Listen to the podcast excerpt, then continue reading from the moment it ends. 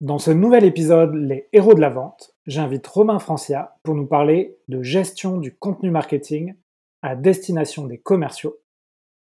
Romain va nous expliquer qu'est-ce qui a changé pour les commerciaux en 2021, pourquoi la gestion et la valorisation du contenu dans une entreprise sont souvent compliquées, comment aborder le social selling et sa saturation, et Romain va nous expliquer la pratique du sales enablement. N'hésitez pas à vous abonner aux Chroniques de la Vente pour recevoir chaque semaine la veille décalée sur la vente. J'essaye de vous mettre plein de tips sur les formations, les outils, les livres autour de la vente. Vous pouvez aussi retrouver notre playbook de vente sur notre site web vive.fr et bien sûr tester notre logiciel pour entraîner vos commerciaux avec notre plateforme de vidéo coaching Vive. Je voulais également vous parler de HubSpot avant de commencer l'épisode. On en parle souvent dans ce podcast, mais les CRM sont la plupart du temps inefficaces et freinent votre croissance.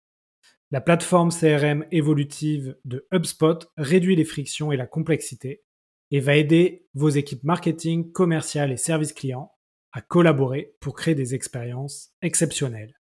Pour en savoir plus, rendez-vous sur hubspot.fr et contactez-les de ma part. Je suis très content que HubSpot me fasse confiance et soit partenaire des héros de la vente. Bon épisode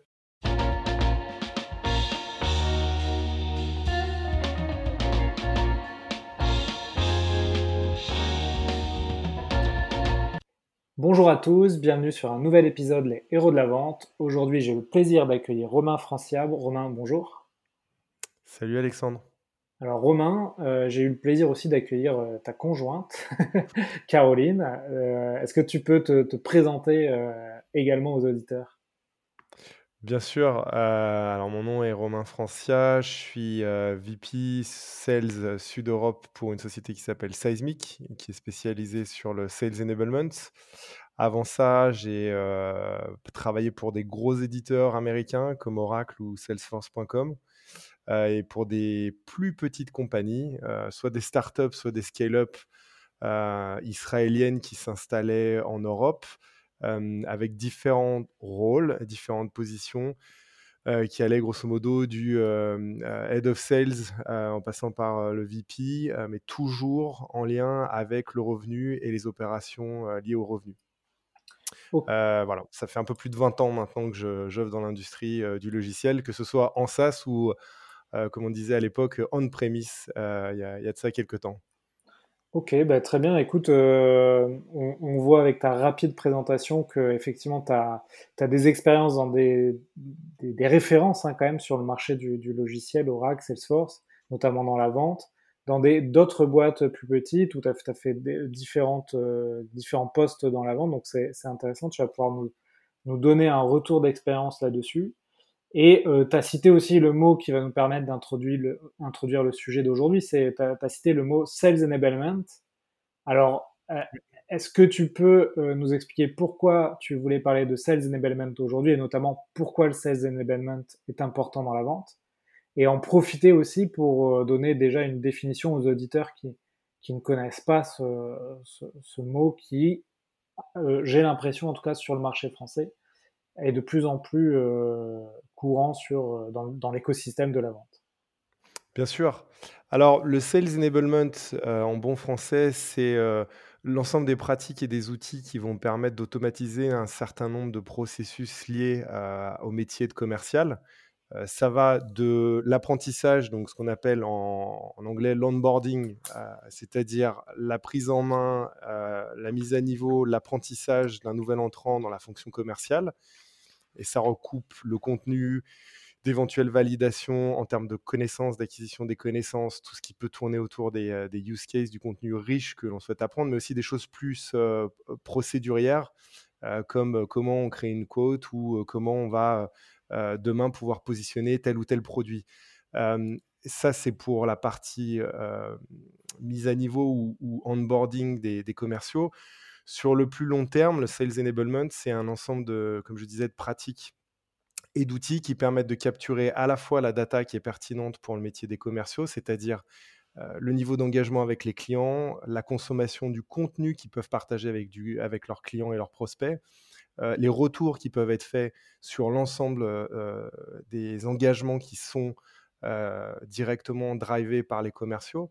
Et ça permet en retour de, fournir à la fois des analyses pointues et des insights ou des retours d'expérience sur non pas juste des ressentis, mais vraiment de la data qui va permettre ensuite d'améliorer à la fois la production du contenu d'un point de vue marketing, mais également sa diffusion et son utilisation par les différentes strates commerciales d'une entreprise.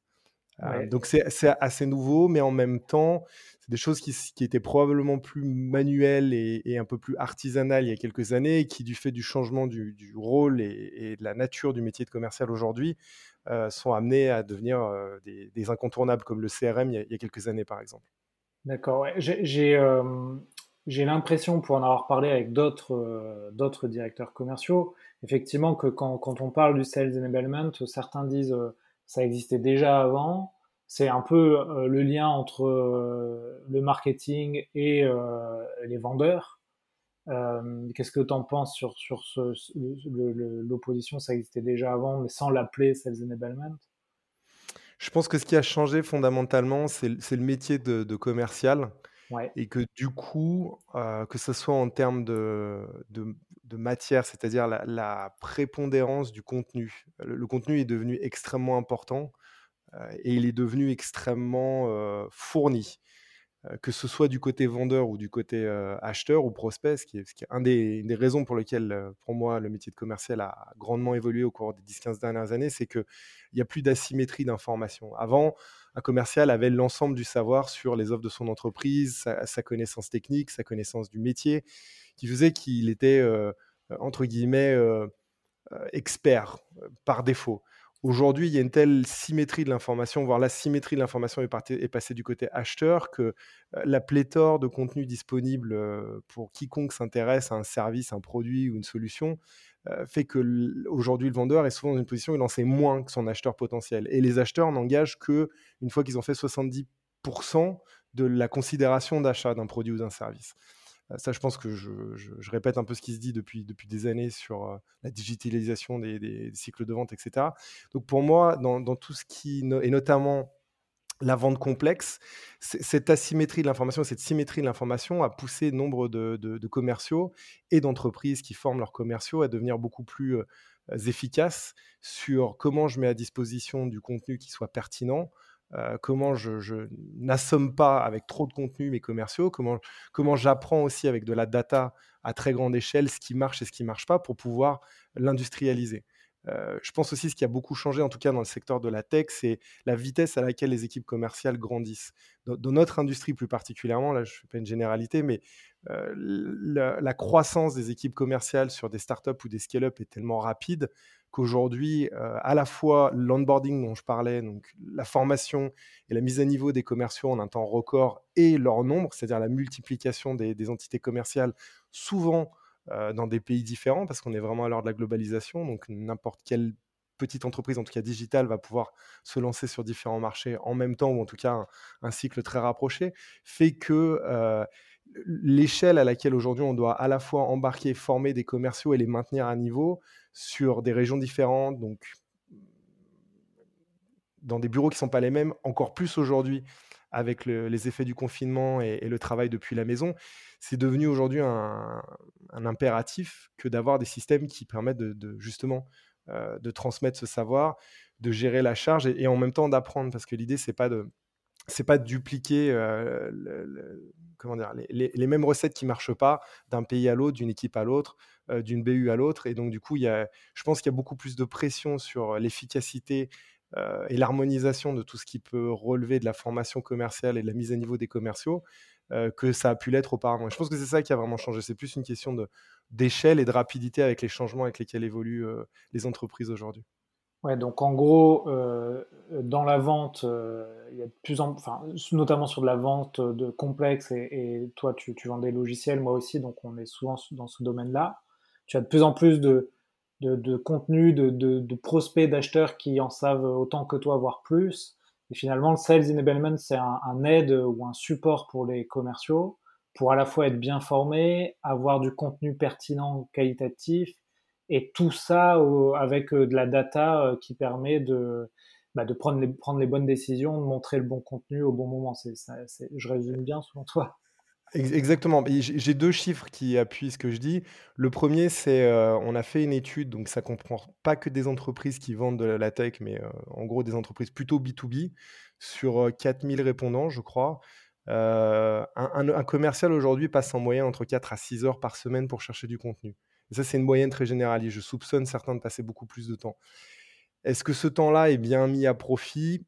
Je pense pas. Je pense que tout le débat, c'est de dire comment je fais pour ramener la recherche pertinente de contenu, que ce soit des plaquettes, une présentation PowerPoint, une vidéo, un use case, une price list, à quelque chose de minimaliste. Et c'est pas juste une recherche, hein, c'est pas juste une, search box dans laquelle je vais taper des mots-clés, parce que souvent, c'est les mots-clés viennent pas. Enfin, c'est un peu difficile pour, pour un commercial, surtout quand il débute, de savoir exactement ce qu'il cherche. Donc, il y a cette partie-là, de se dire comment je fais pour réduire ce temps de recherche et comment je fais pour améliorer l'expérience employée de mes commerciaux pour aller chercher le bon contenu au bon moment. La deuxième, c'est de l'autre côté, le, la production de contenu, que ce soit les présentations PowerPoint par exemple, a explosé de plus de 170% d'un trimestre à l'autre, en moyenne sur des entreprises qui sont engagées dans des cycles de vente complexes, c'est-à-dire B2B, plusieurs mois de cycle de vente, etc. Et la troisième euh, stat qui est hyper intéressante, c'est que en moyenne, entre 63 et 82% du contenu produit par les équipes marketing n'est pas ou jamais utilisé. C'est jamais, c'est-à-dire jamais considéré par les équipes commerciales et a fortiori encore moins par les prospects ou les clients sur le terrain. Alors, alors, alors ça, euh, on va parler du coup de, ce sujet. Le, contenu, euh, finalement, quand, quand tu, tu, tu dis, euh, euh, tiens, euh, t'es commercial, tu as besoin de montrer un contenu de qualité à tes prospects pour, pour l'éduquer, en fait, ça semble, ça semble évident, mais pourquoi, selon toi, finalement, c'est pas si évident que ça? C'est pas si facile que ça d'avoir du bon contenu? Qu'est-ce que, qu'est-ce que, c'est quoi ton opinion là-dessus? Déjà, il faut arriver à produire ce contenu, c'est-à-dire qu'il faut que les équipes marketing aient euh, les bons feedbacks du terrain, enfin les bons retours du terrain pour leur permettre de produire un contenu qui ait de l'impact. Ça ne veut pas dire qu'il faut cloisonner leur créativité, ça veut dire qu'il faut qu'ils aient une réalité mise en face avec de la data. C'est-à-dire que euh, nous, on a l'exemple euh, chez Seismic, la plupart des présentations, enfin la vaste majorité des présentations qui sont envoyées à nos prospects ou à nos clients sont ensuite analysées en termes d'engagement, c'est-à-dire est-ce que le contenu a été ouvert Est-ce qu'il a été partagé Combien de temps Etc. Ça, il y a vraiment l'analytics derrière qui permet de savoir si, à grande maille, une présentation PowerPoint pour un prospect qui est dans une première étape de considération du produit avec un commercial reçoit les bons éléments. Est-ce qu'il les considère ou pas Et ça, ça permet de, fournir aux équipes marketing des, des, retours de terrain de qualité. Comme ils le font d'ailleurs sur les sites web euh, classiques avec énormément de trafic et, sur lesquels ils peuvent traquer à peu près tout. Donc l'idée, c'est premièrement, c'est ça, c'est leur donner un feedback pour euh, produire du contenu de qualité. La deuxième chose, c'est comment est-ce qu'ils le mettent à disposition des commerciaux? C'est-à-dire comment est-ce qu'ils vont pouvoir faire remonter ce contenu euh, si on prend l'exemple du contexte, au bon moment, au bon client, l'idée c'est d'arriver à savoir sur une présentation à qui elle s'adresse, c'est-à-dire quel type d'audience on vise. Est-ce qu'on l'envoie à un autre directeur commercial? Est-ce qu'on l'envoie à un directeur des opérations?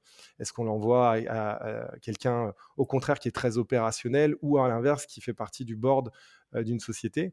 Et donc d'arriver à savoir quel contenu est le plus adapté. Euh, et la dernière chose, c'est comment, dans le cycle de vente, je fais pour savoir si mon contenu est plutôt en phase de considération ou si je suis plutôt proche d'un closing et donc d'arriver à la signature proche d'un contrat pour savoir exactement ce que je peux partager. Et dans certaines industries, c'est même réglementé. C'est-à-dire que par exemple, dans, dans les services financiers, tu ne peux pas partager un certain nombre d'informations avant d'avoir été suffisamment engagé dans un cycle de vente pour ensuite pouvoir montrer des propositions ou des offres de, de services qui soient euh, confidentielles. Donc l'idée, c'est vraiment de savoir euh, euh, comment je produis un contenu de qualité et ensuite comment, en interne, j'arrive à le promouvoir auprès de mes commerciaux pour que ça, ait un impact à la fois sur leur, euh, leur efficacité, leur expérience employée et in fine sur leurs résultats, c'est-à-dire euh, arriver à closer des deals. Et, selon toi, euh, la, personne qui va faire du sales enablement dans une entreprise, c'est plutôt quelqu'un qui, qui vient du marketing et qui va aider les commerciaux à, à, à montrer le bon contenu au bon moment, ou c'est plutôt finalement quelqu'un qui est qui est, plutôt dans le département commercial et qui va faire le lien avec le bas marketing. Est-ce que tu est que as une idée là-dessus ou ça peut être les deux finalement, il n'y a pas de règles je ne pense pas qu'il y ait encore d'études à ce sujet, en tout cas, j'en ai, ai pas vu. Nous, dans, dans, les entreprises avec lesquelles on travaille en tant que, en tant que client de, de Seismic, c'est souvent des gens qui viennent des, du, des équipes commerciales et qui ont souvent un background en, en ops, en sales ops, en, en opération de vente, c'est-à-dire la gestion du CRM, la gestion des, des, des, databases, des, des, bases de données, pardon, CRM, client, etc. Sales ops, c'est vraiment les outils type CRM, c'est ça. Hein. Exactement, exactement. Gestion du contenu, CRM, pourquoi pas outils de campagne, etc. tout à fait. D'accord, très bien. Euh, est-ce que tu penses, parce que là on a parlé de, tu vois, de, des équipes marketing, est-ce que tu penses que dans une entreprise euh, plus petite ou euh, prenons par exemple une boîte, allez, une petite PME entre 20 50 salariés, est-ce que on peut faire du sales enablement ou c'est à partir d'un certain niveau finalement que ce poste devient important et primordial? Alors forcément, les effets en termes de productivité sont beaucoup plus importants, euh, si les équipes commerciales sont, euh, très grandes. Euh, c'est-à-dire que l'effet d'efficacité sur l'engagement avec des prospects, la réduction du cycle de vente, peut-être une, augmentation aussi du du panier moyen ou du deal moyen, ça sont des effets qui vont forcément avoir plus de levier si on adresse des populations commerciales qui sont de l'ordre de plusieurs centaines, voire plusieurs milliers de commerciaux. Et a fortiori, s'il y a aussi un, une répartition géographique large. Là, en l'occurrence, avec le travail à la maison et, et ce genre de problématique, aujourd'hui, le sales enablement a, quelque part explosé à cause de ça, parce qu'il fallait vraiment pouvoir avoir des outils de communication qui soient unifiés. Mais je pense que c'est plutôt lié à la taille des équipes sales qu'à la, taille, à la taille des, de l'entreprise en, en elle-même. Exactement. exactement. Et euh, tu, en as parlé rapidement. Euh, tu as dit euh, ça a explosé avec le, télétravail. C'est-à-dire, tu peux nous, expliquer ça? Ah bah nous, on a en tant que fournisseur de solutions pour, pour le Sales Enablement, clairement, euh, passé l'effet Covid et confinement qui a impacté l'économie, comme chacun sait, on a eu beaucoup plus de demandes dans des secteurs qui n'étaient pas au début des secteurs clés euh, pour Seismic en termes de, prospects, parce qu'il euh, y a eu un vrai, vrai euh, besoin autour de l'unification des outils pour les commerciaux. Alors, les, premiers, c'était effectivement la communication sur Zoom, enfin sur des outils de conférence en ligne, bien entendu, Zoom, Teams, etc. Mais assez vite, ça s'est déporté sur comment je fais pour former à distance, comment je fais pour euh, enabler, je suis désolé de l'anglicisme, mes équipes à distance, comment je fais pour leur, leur, communiquer des choses qui avant probablement se passaient en réunion commerciale où on présentait les derniers produits, les dernières présentations, les derniers pricing, comment je fais aujourd'hui pour faire en sorte que tout le monde soit au courant sans perdre l'information, sans la déformer et de manière assez agile, c'est-à-dire sans y passer non plus euh, des semaines. Et donc ça, c'est un, un vrai changement. D'accord. Alors, excuse-moi, il y a un hélicoptère qui passe à côté de chez moi. Je ne sais pas si tu l'as entendu. Non, pas du tout. Bon, bah, super. Ok, très bien. Et bah, écoute, c'est effectivement un des sujets aussi qu'on traite avec Bref. Donc là-dessus, on, est sur la même longueur d'onde. J'avais vu une statistique euh, aux États-Unis, euh, les boîtes tech B2B, euh, aujourd'hui, 60% de ces boîtes-là ont un poste de Sales Enablement, ce qui représente beaucoup, beaucoup de postes. Hein. Si tu tapes sur Sales Navigator, Sales Enablement USA, tu vas trouver des milliers de personnes en poste. En France, j'ai l'impression, euh, si tu tapes le même mot-clé sur le marché français, tu vas avoir une trentaine de personnes. Euh, c'est quoi ta vision là-dessus? C'est pareil, c'est euh, quelque chose qui va se développer ou c'est pour l'instant réservé à, des, un certain type de boîtes qui sont en gros des startups qui ont beaucoup levé beaucoup d'argent? C'est quoi ta vision là-dessus? Déjà, il n'y a pas de mot aujourd'hui français pour Sales Enablement, donc je pense que ça veut tout dire. je pense que le jour où on arrivera à avoir un mot français pour Sales Enablement, ça veut dire que le marché sera mature et que du coup, on pourra s'adresser vraiment à un, très très grand nombre d'entreprises. Maintenant, le mouvement de fond est là, effectivement, comme tu dis, aux, US, euh, je pense la vaste majorité des compagnies, alors bien entendu dans la tech, mais pas que, ont un poste de Sales Enablement parce que c'est un peu pour moi le CRM des années 2020. C'est-à-dire que une des raisons aussi pour lesquelles je rejoins Seismic, c'est que je pense sincèrement que la, promesse qui consiste à dire on va, on va avoir un outil et des process qui vont permettre euh, la, gestion de contenu comme on peut le voir dans le B2C euh, aujourd'hui, pour moi, c'est une évidence. C'est-à-dire que je suis toujours parti dans, mes précédents jobs avec l'a priori que ce qui se fait aujourd'hui dans la grande consommation et les outils et les habitudes qu'on prend en tant que consommateur de contenu, je pense à Netflix, je pense à Spotify ou Amazon, avec leur moteur de recommandation, leur navigation, etc., va à un moment donné influencer fortement le monde de l'entreprise et les employés vont se tourner en, demandeurs. Ils vont, vont même plus penser que c'est possible, ils vont l'exiger, euh, d'avoir cette facilité d'emploi.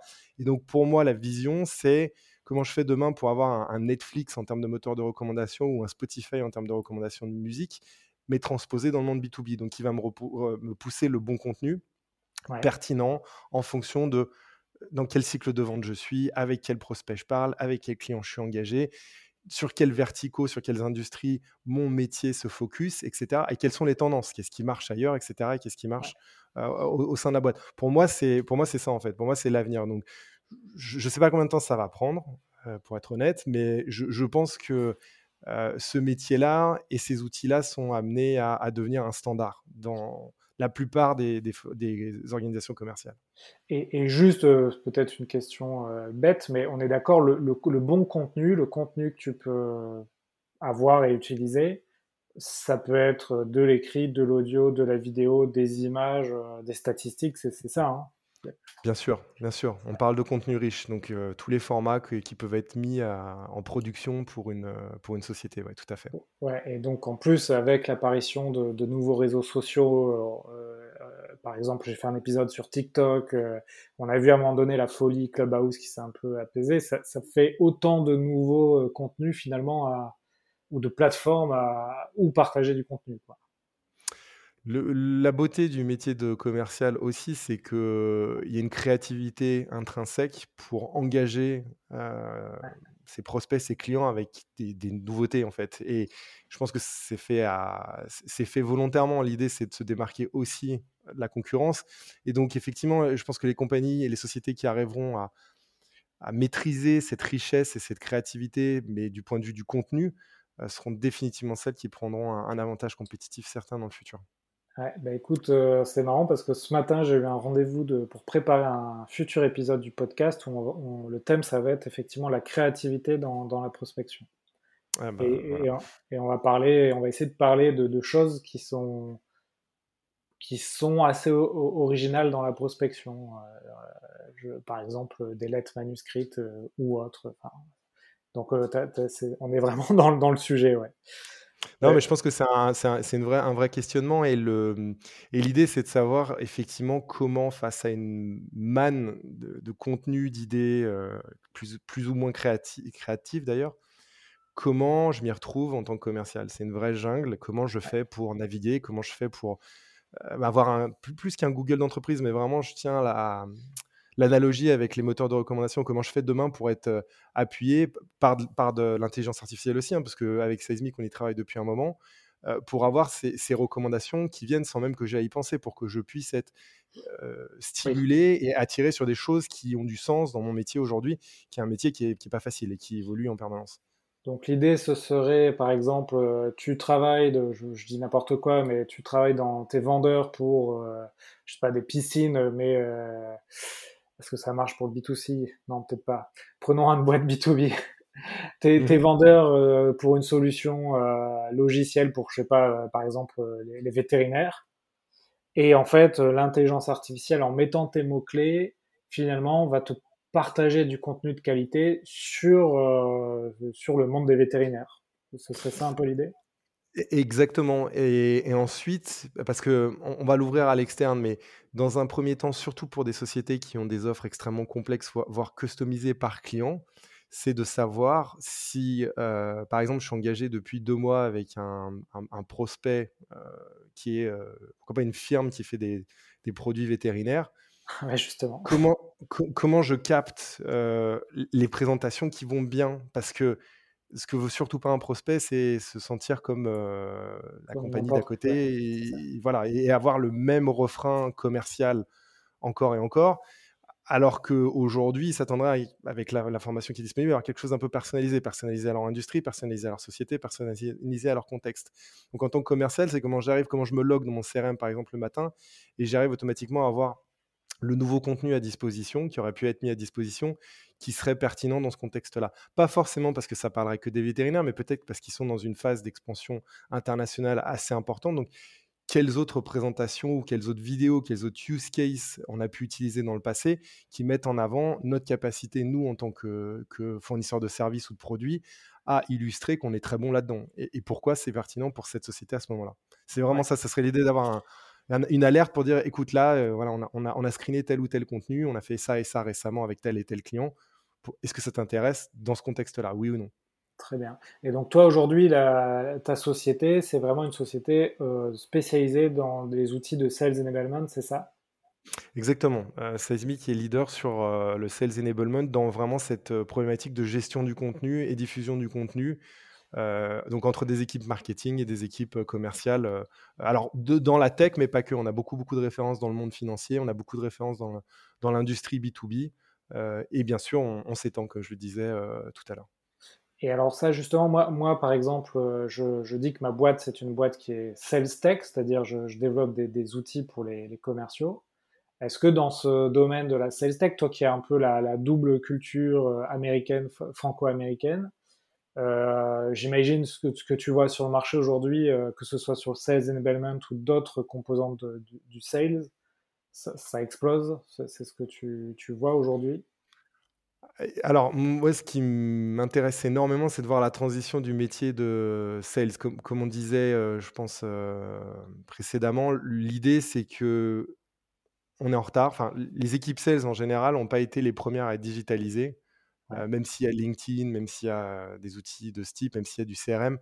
Quand on compare avec d'autres départements comme euh, le marketing, bien sûr, mais pas que, euh, la logistique, la supply chain, euh, même la facturation, ouais, finalement, euh, les commerciaux sont pas encore à la pointe de ce qui se fait en termes de, de digital. Donc, l'idée, effectivement, c'est que toutes ces boîtes de sales tech qui font du coaching, de l'onboarding, du sales enablement, euh, de la prospection automatisée, de la mise en relation automatisée, et ça va jusqu'à comprendre le psy- la, la psychologie des acheteurs potentiels avec des scorings hyper, euh, hyper, hyper personnalisés et hyper pertinents.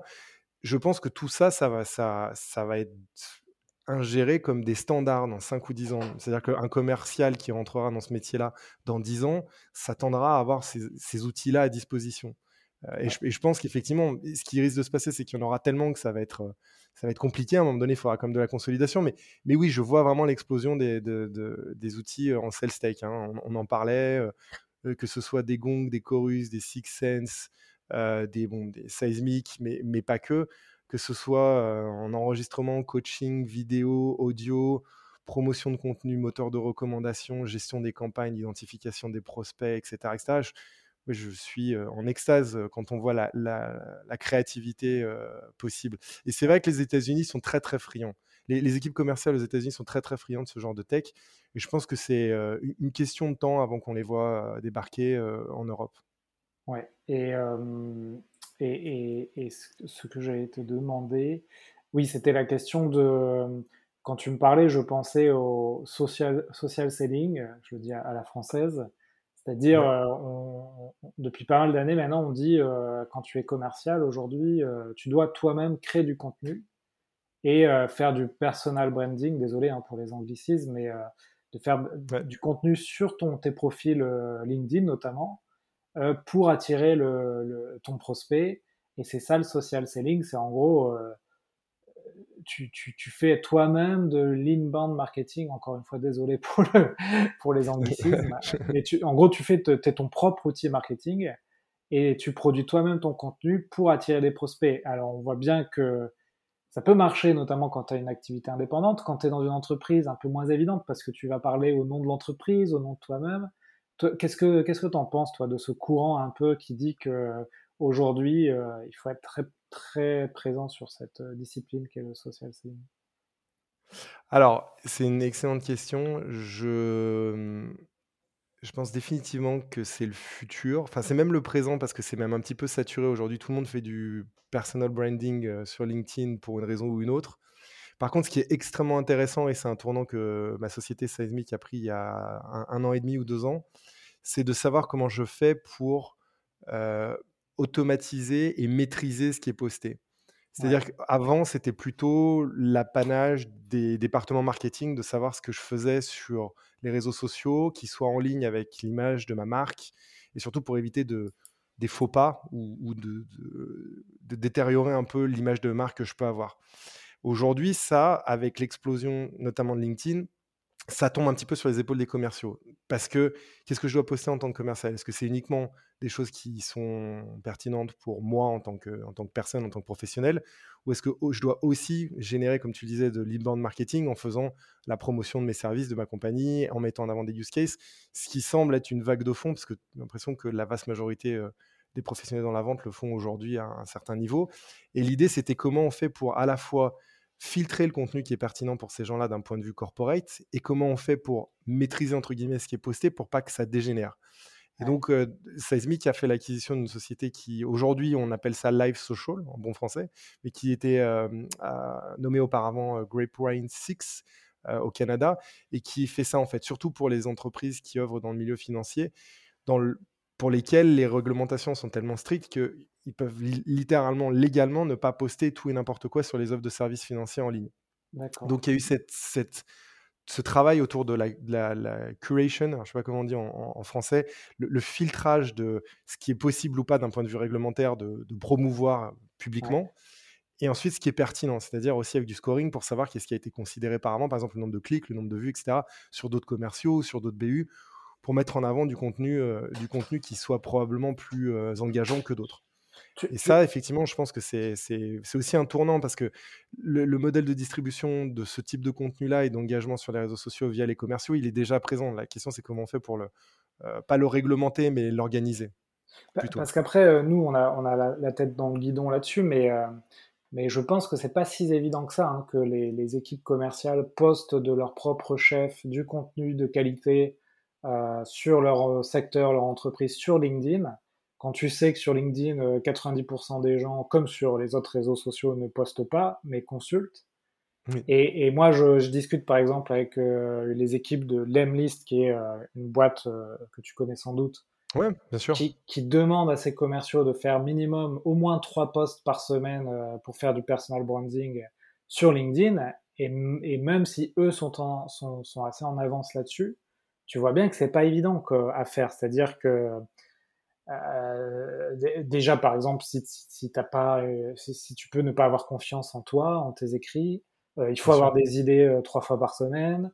il faut pas que tu lises quelque chose à côté parce que ça peut être préjudiciable à ta boîte, mais aussi à toi-même, etc., etc. Et en fait, finalement, tout ce dont on a parlé depuis le début, le, le, sales enablement, son rôle serait de d'aider les commerciaux a aussi, euh, a aussi euh, développé du, bon contenu pour ces réseaux-là. Tout, à fait, tout à fait. Euh, et puis, enfin, pour parler franchement, si dans les équipes commerciales aujourd'hui, il y a déjà de la difficulté à chercher du contenu en termes de présentation ou de vidéo pour présenter à ses clients dans des meetings qui sont relativement confidentiels et qu'ils y passent déjà entre 4 et 6 heures par semaine, oui comment veux-tu en plus leur demander raisonnablement de poster trois contenus différents par semaine? À un moment donné, le temps n'est pas extensible et, ils ont des chiffres à faire. Donc, effectivement, je, pense que tout ça va amener à une forme d'automatisation, encore une fois, de consolidation autour d'outils SalesTech pour arriver à, idéalement avoir ce type de, de, de, inbound marketing, pour parler encore une fois bien français, mais décentralisé à un niveau, euh, un niveau commercial. Ouais. ouais, ce qui est passionnant avec tout ça, c'est, tu l'as dit un peu en préambule, hein, c'est que finalement, 60% euh, des jobs dans 10 ans euh, n'existent pas encore, et en fait, tout ce dont on parle, ça va amener à la création de nouveaux postes qui n'existent pas. Et aujourd'hui en France, ça n'existe pas vraiment en fait le poste de sales enabler mais demain ça le sera et dedans le Sales Enabler, tu auras d'autres branches, euh, celui qui va s'occuper plutôt de la formation, l'autre plutôt du, du, contenu, l'autre des, d'outils. Enfin, on en a parlé un peu et, du sales op, mais c'est ça qui est, qui est passionnant aujourd'hui dans, ah bah, dans, ce qui se passe dans la vente. Exactement, exactement. Ok, très bien Romain. Bah, écoute, euh, euh, est-ce que tu as, autre chose à ajouter euh, sur ce sujet du sales enablement avant qu'on passe aux questions de la fin? Écoute, si tu me lances, je pense que je peux y passer deux jours, donc je te propose qu'on passe à l'étape suivante avant que, avant que le podcast dépasse les 24 heures. Juste pour finir ce sujet, donc si, si, des auditeurs nous écoutent et ont une problématique justement de, de sales enablement, donc de gestion du contenu avec leurs commerciaux, etc., ils peuvent te contacter parce que toi, tu développes cette activité pour euh, ton entreprise, pour la, France et l'Europe, si j'ai bien compris. Bien sûr, l'Europe du Sud. Donc aujourd'hui, mon focus, c'est euh, France, euh, péninsule ibérique, donc Espagne, Portugal et Italie. oui, tout à fait. Ok, super. Ben, n'hésitez pas à contacter Romain. Alors, sur les dernières questions que je pose à tous les invités, tu, les connais déjà, hein, mais la première, c'est en termes de contenu, toi, est-ce que tu as des choses à conseiller qui peuvent être des choses récentes ou des choses plus vieilles sur, la vente?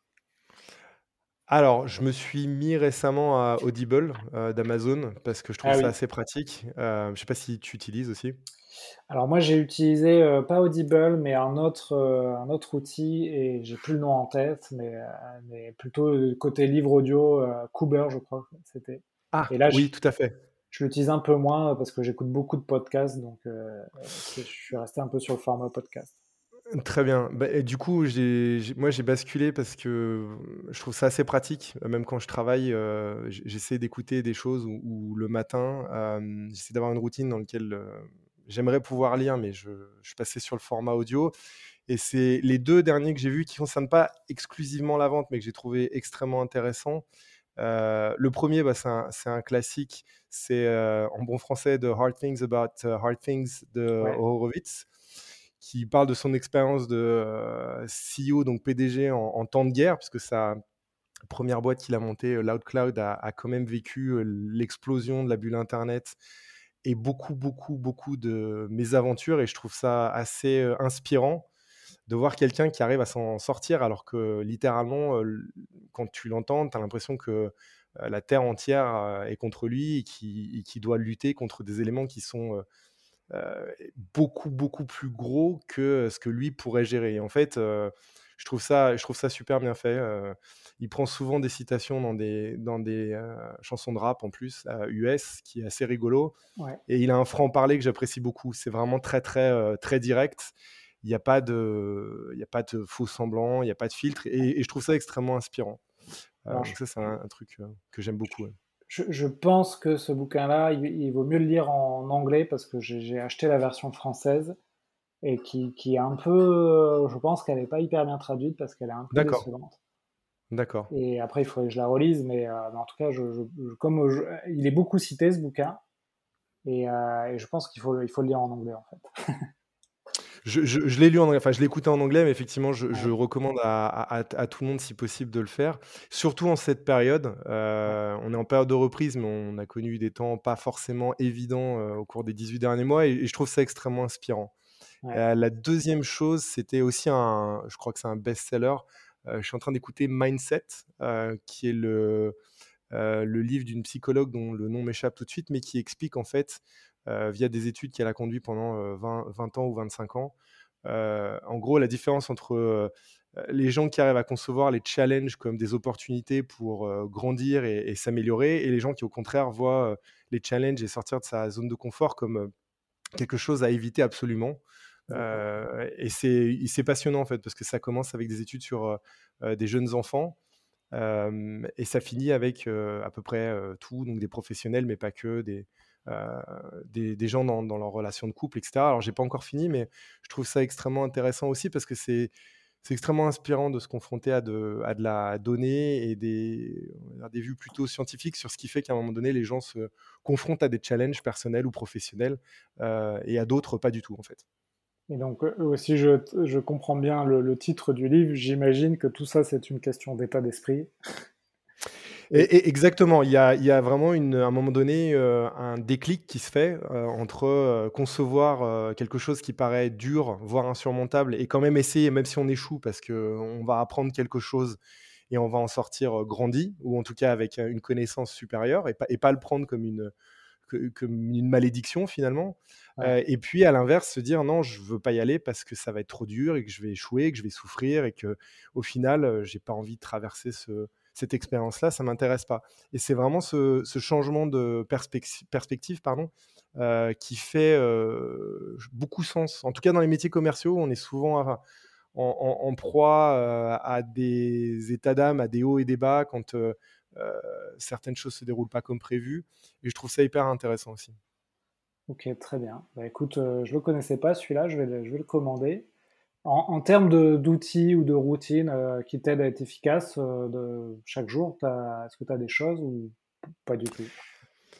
Alors, euh, j'essaie de courir le matin, tous les matins, au moins pendant 20 minutes pour, euh, me vider l'esprit et ne faire que ça.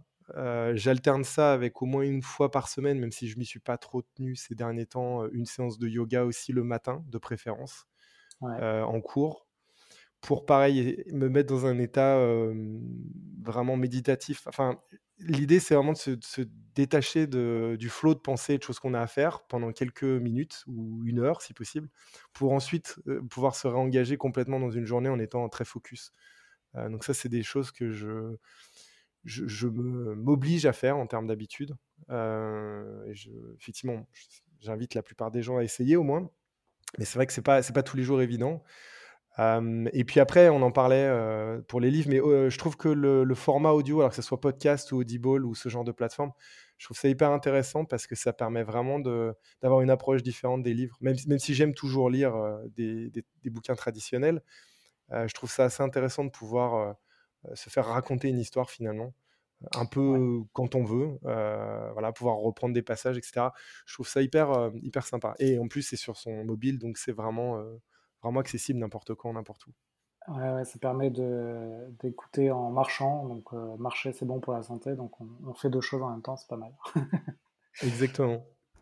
Ok, très bien. Alors, Romain, on va, on va clôturer l'épisode avec les deux dernières questions. Euh, est-ce que tu peux nous raconter euh, une vente qui t'a marqué dans ta carrière, surtout qui t'a appris quelque chose? Donc, c'est surtout l'apprentissage qui, qui, nous intéresse. Et enfin, pour finir, si tu pouvais inviter quelqu'un dans ce podcast, tu inviterais qui? Alors, une vente qui m'a marqué récemment, c'est euh, le, sans le citer, c'est le premier groupe de luxe au monde euh, qui est français forcément, euh, qui nous a énormément challengé lors d'une expérience précédente, donc pas avec Seismic, mais avec une, autre compagnie pour laquelle j'ai travaillé. sur énormément de choses en parlant de personnalisation des approches, customisation des, des solutions, des propositions commerciales. On a été plus ou moins chahuté. Et c'est vrai que de prime abord, on a failli se désengager.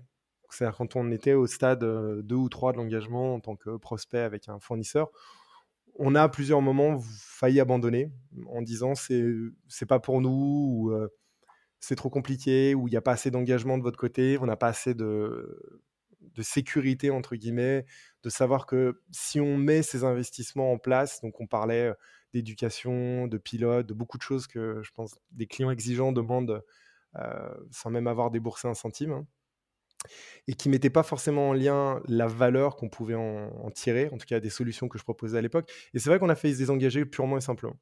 Voilà, on a failli dire no go, euh, ça ne nous intéresse pas, euh, merci, non merci.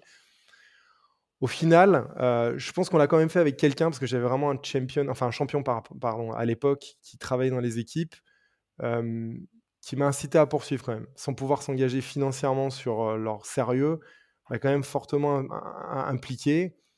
Du coup, j'ai dû convaincre beaucoup de gens en interne de le faire quand même, enfin d'y aller quand même.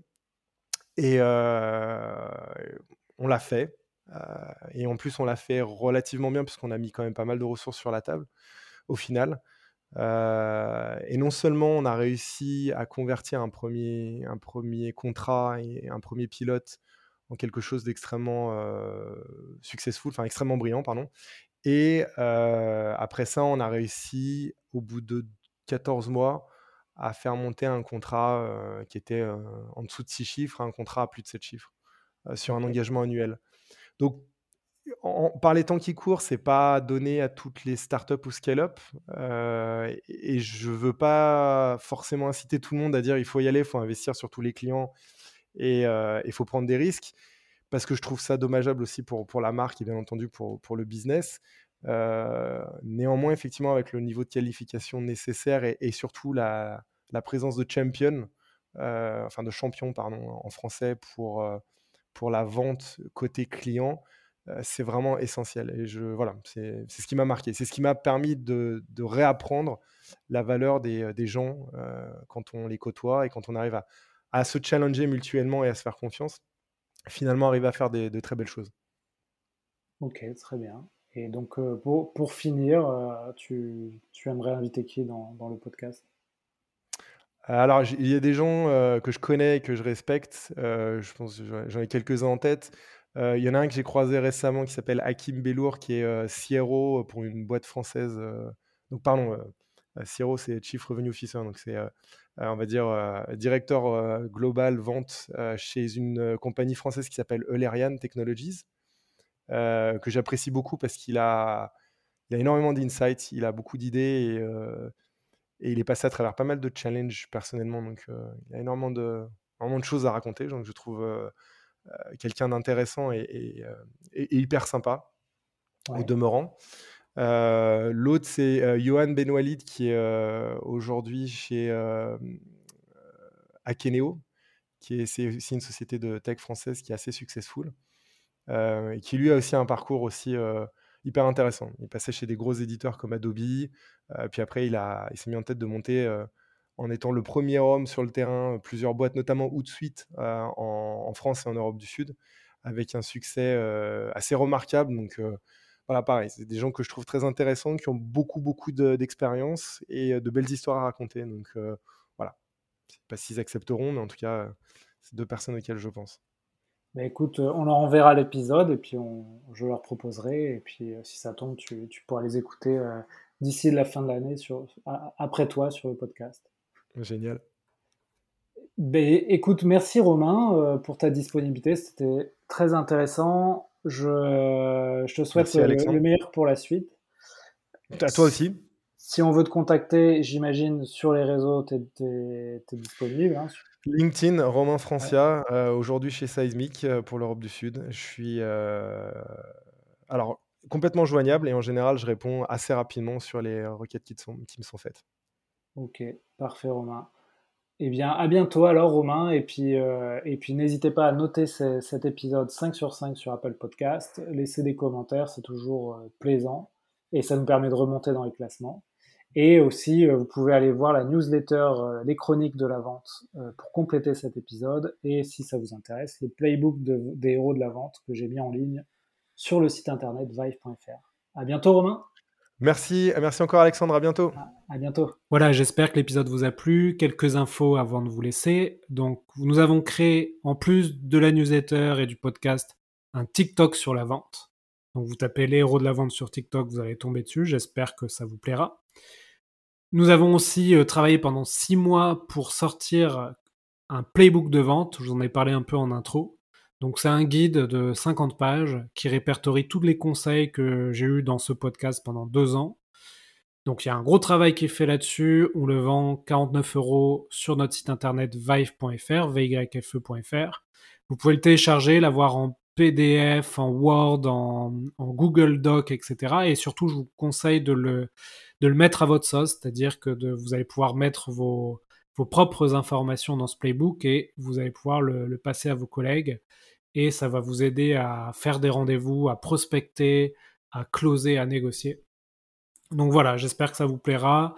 Euh, pour ceux qui ont écouté le podcast jusqu'ici, il y a un code promo, c'est VIFE20, donc V majuscule YFE 20, et vous pourrez avoir un code promo, une remise de 20% sur le playbook. Voilà, c'est pour vous remercier d'avoir écouté jusqu'à la fin ce podcast. À bientôt tout le monde!